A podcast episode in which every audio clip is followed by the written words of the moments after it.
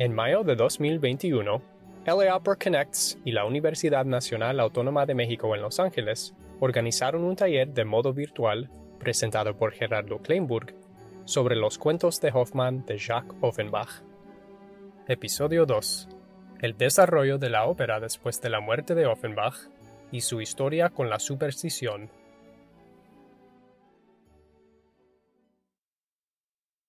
1876, y ese es un dato maravilloso que hay que compartir, conoce y visita los Estados Unidos. Eh, hace buen dinero, hace buenos negocios con sus operetas también ahí. Sabemos, tengo en mis notas, que en el Gilmore's Garden eh, da un uh, concierto frente a 8 mil personas y sabemos que dio entre Nueva York y Filadelfia más de 40 conciertos, ganó buen dinero, regresa y ya estamos entrando a la recta final. Es una biografía muy somera de Offenbach eh, y a partir de 1877, Offenbach decide acometer algo que tenía pendiente, algo que yo no termino de entender. Era un deseo, una aspiración, una cuenta pendiente, una sensación de que también tenía que hacer eso para ser tomado en serio. ¿A qué me refiero? Offenbach decide que tiene que escribir una gran ópera, una ópera seria, trágica, de verdad, como debe de ser la ópera. Él, el encumbrado, el dios de la opereta, quiere en esta parte final de su vida escribir una ópera. Y va justamente a fijarse en una obra de teatro cuyo título francés es Le Conte Fantastique Hoffman, Le Conte Fantastique d'Hoffmann, los cuentos fantásticos de Hoffman, de dos autores, dos escritores que escriben mucho para la ópera cómica y para el teatro musical francés. Me refiero a Jules Barbier y a Michel Carré. Jules Barbier, Barbier y Michel Carré esa obra es la que él va. Ahora hablaremos mucho de Hoffman, de, los cuentos de Hoffman y de Hoffman, el escritor. Perdón. Hmm. Es esta obra de teatro la que enciende su inspiración. ¿Por qué? Ah, no lo sé. Una obra de teatro tan oscura, tan sórdida, tan terrible, surrealista, decadente, de la caída profunda de un hombre en contraposición a estos eh, casinos que organiza en los escenarios de la opereta. Es algo peculiar. Offenbach lleva tiempo con padecimientos físicos fuertes. Es gotoso, tiene gota, tiene problemas muy severos de ácido úrico.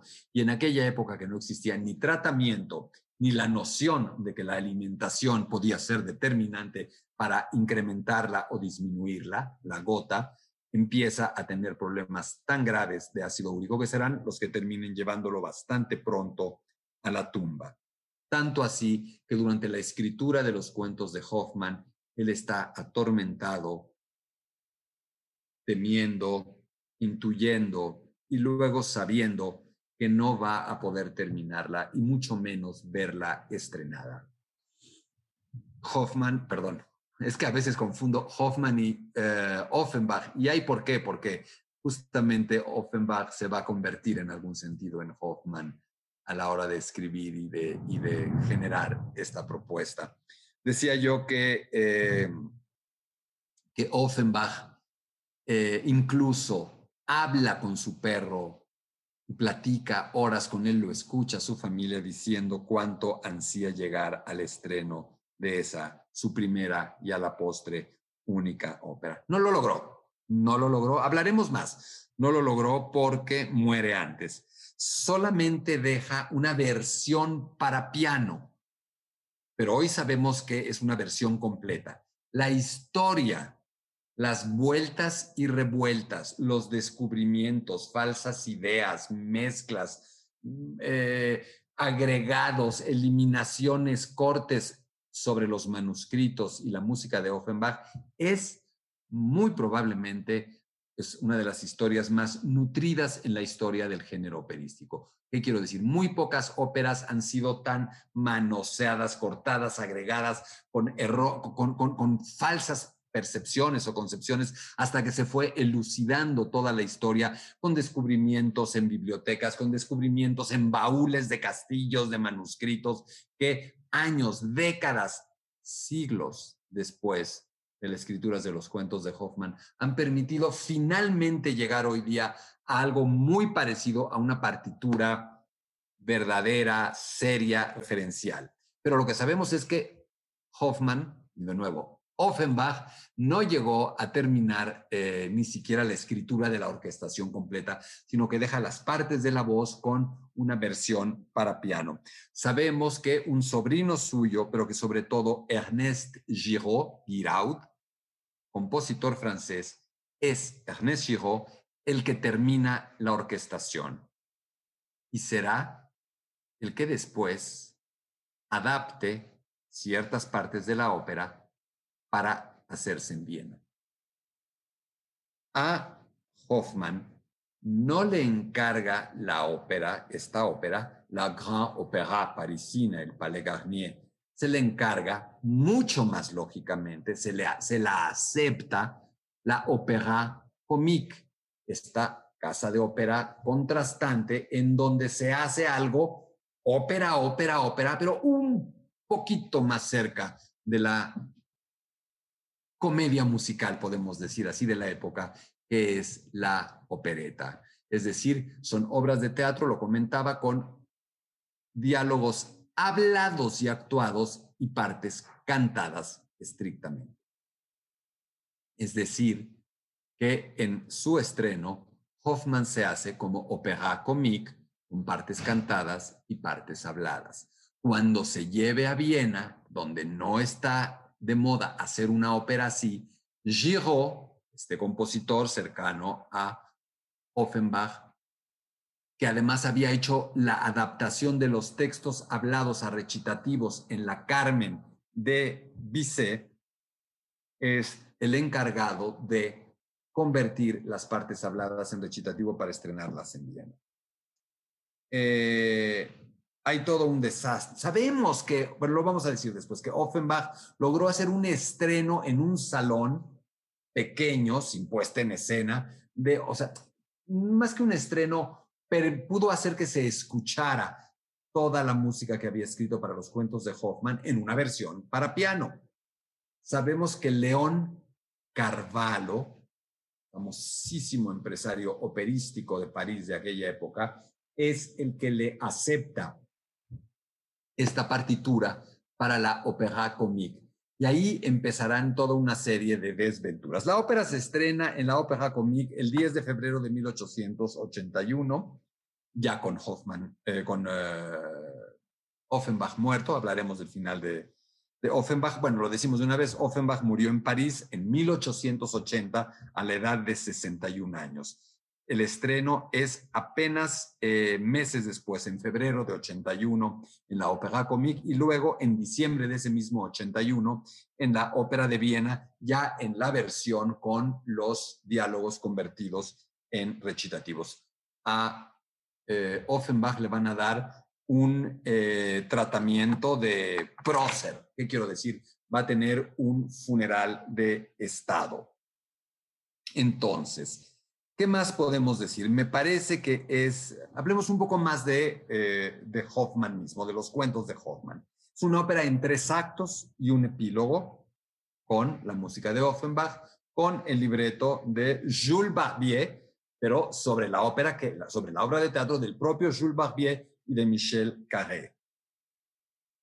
Esta obra de teatro los cuentos fantásticos de Hoffman hace algo increíble, porque tenemos ahora que incorporar a un nuevo personaje, Hoffman. Los cuentos de Hoffman, en efecto, ese apellido responde a una persona real que vivió y que fue un genio, un loco, un alcohólico, un sifilítico terminal, un genio de veras de nombre E.T.A. Hoffman. Hablaremos un poco más de él en un rato. Ah, baste decir eso. Gran escritor de cuentos fantásticos, de cuentos siniestros, de cuentos como estos que aparecerán musicalizados y convertidos en ópera.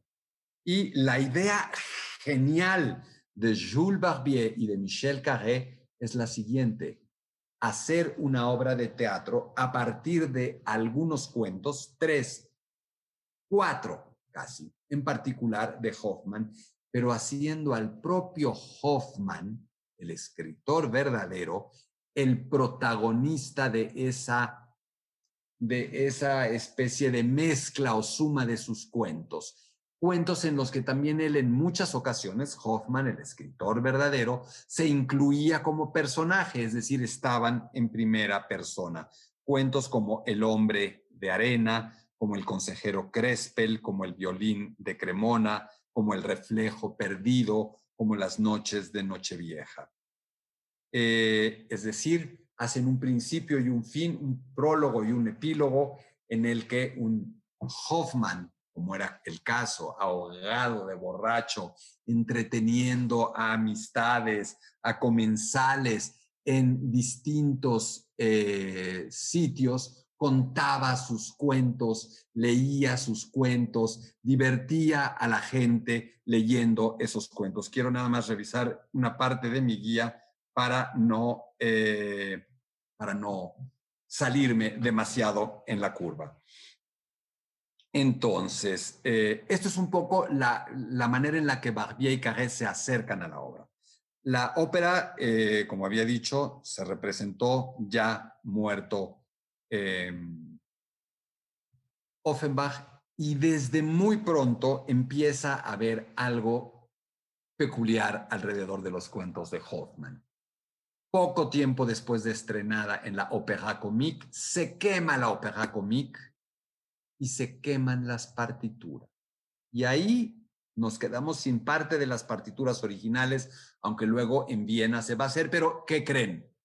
En Viena también hay un estallido de gas durante una de las funciones de Hoffman, 400 muertos y el director de la ópera de Viena, enloquecido por lo que ha sucedido y asumiendo su responsabilidad, se suicida.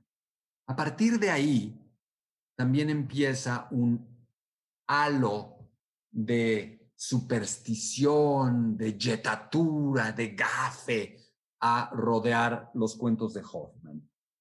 Una serie de supersticiones que permean hasta nuestro tiempo y de la que no todos logramos salvarnos. Y hablaré de eso. Em, ¿Qué más antes de poder platicar?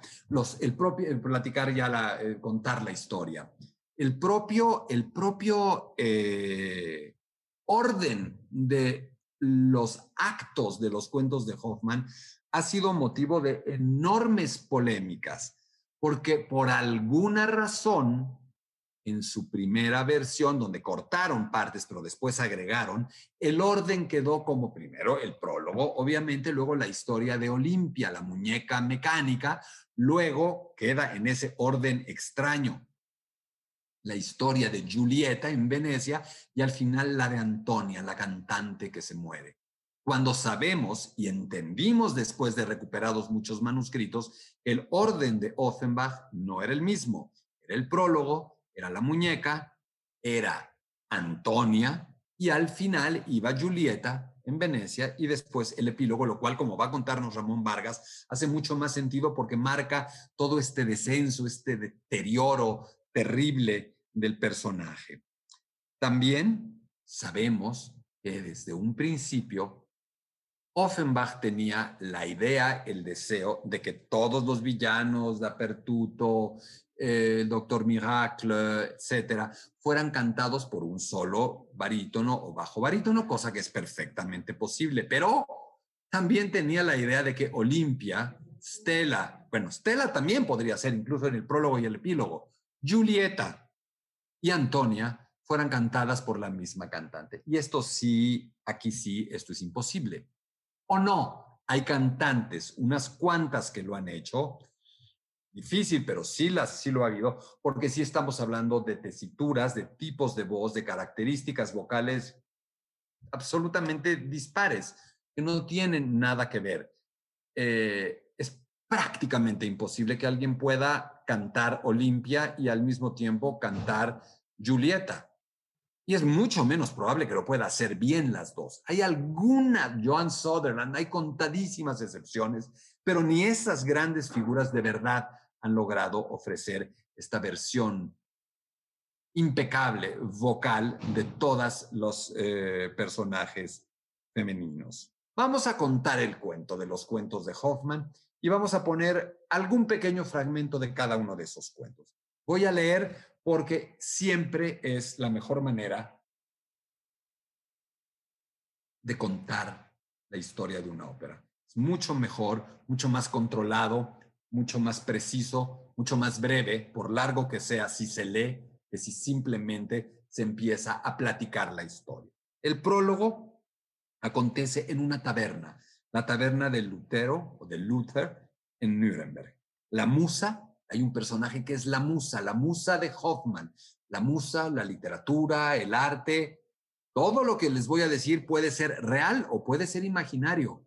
Ya lo hablaremos con Ramón, con Virginia. ¿Qué tanto es real o qué tanto es solamente la imaginación, el alcoholismo, el delirio, la frustración amorosa de Hoffman? Eso sí, queda a su interpretación. Hoffman es real. Todo lo demás es discutible. La musa revela a la audiencia que su propósito es atraer la atención de Hoffman sobre sí misma y hacer que él renuncie al resto de sus amores, de manera que pueda dedicarse plenamente a ella, a la poesía, a la escritura. Entre el consejero Lindorf, ya esta figura del mal que se va repitiendo, la primera de las representaciones del mal eh, en la ópera, soborna a Andrés para que le dé una carta que la prima donna, la primera cantante Estela, ha enviado a Hoffman junto con la llave de la habitación. Es importante mencionar que esta taberna está a unos pasos del teatro, de un teatro donde se está cantando una ópera, Don Giovanni. Y Stella, este amor en ese momento de Hoffman, es la prima donna de esa ópera. Decía entonces que Lindorf soborna a Andrés para que le dé una carta que la primadona Stella ha enviado a Hoffman junto con la llave de la habitación.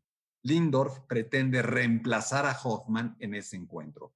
Canta su aria, entra un grupo de estudiantes, entre ellos Hoffman y Niklaus. Hoffman al principio tiene un aire reflexivo, pues acaba de oír a Stella cantando el Don Giovanni, respondiendo a las peticiones de los circunstantes y canta un aria que se llama Érase una vez en la corte de Eisenach, una historia cómica, grotesca, delirante sobre un enano, Kleinzach.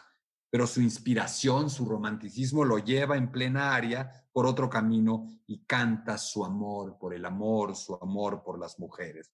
Poco después, Hoffman ve a Lindorf que se burla de él Hoffman reconoce en Lindorf las fuerzas del mal que siempre lo han acosado y ambos intercambian insultos. Los estudiantes se interesan por las historias de amor de Hoffman, desatendiendo el aviso de Luther de que el telón va a levantarse para el siguiente acto de la ópera. Hoffman empieza a hablar de sus tres amores y dice, el primero se llamaba Olimpia y se va su mente a ese cuento, a esa historia, a ese amor, esa mentira, esa fantasía, a ese trauma, llámenlo como quieran, y entra. Vamos a ver, vamos a ver en otra producción a Ramón Vargas cantar precisamente esa delirante aria en la que el Hoffman más ebrio, más alucinado, hace gala de su personalidad.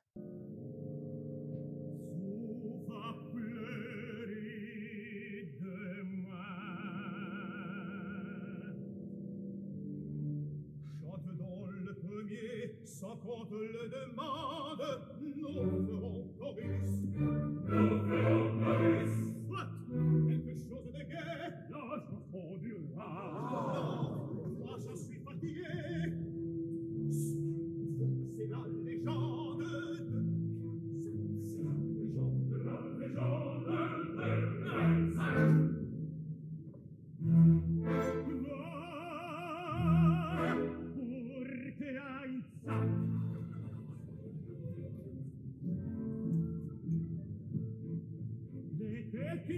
fois à la cour d'Eisenach.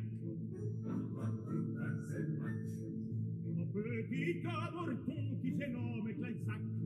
Qui se nomme Clensac.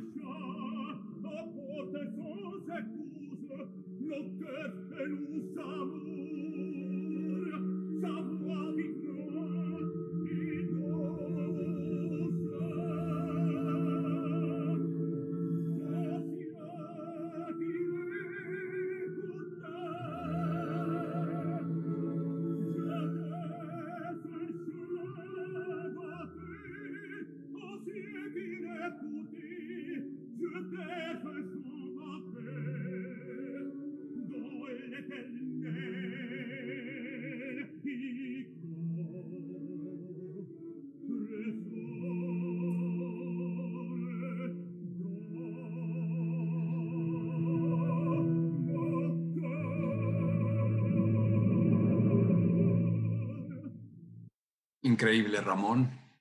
Eh, y sobre todo, lo que va a ser fascinante es que tendremos, no hoy, mañana, la oportunidad de escucharlo hablar extensamente sobre Hoffman, sobre Offenbach, sobre su papel, sobre esta escena, sobre muchos elementos más. Si te ha gustado escuchar Detrás del telón, no te pierdas un episodio. Suscríbete y deja un comentario en Apple Podcasts, Spotify o cualquier plataforma que uses. No olvides compartir este podcast con tus amigos en Twitter y Facebook. Nos vemos en la ópera.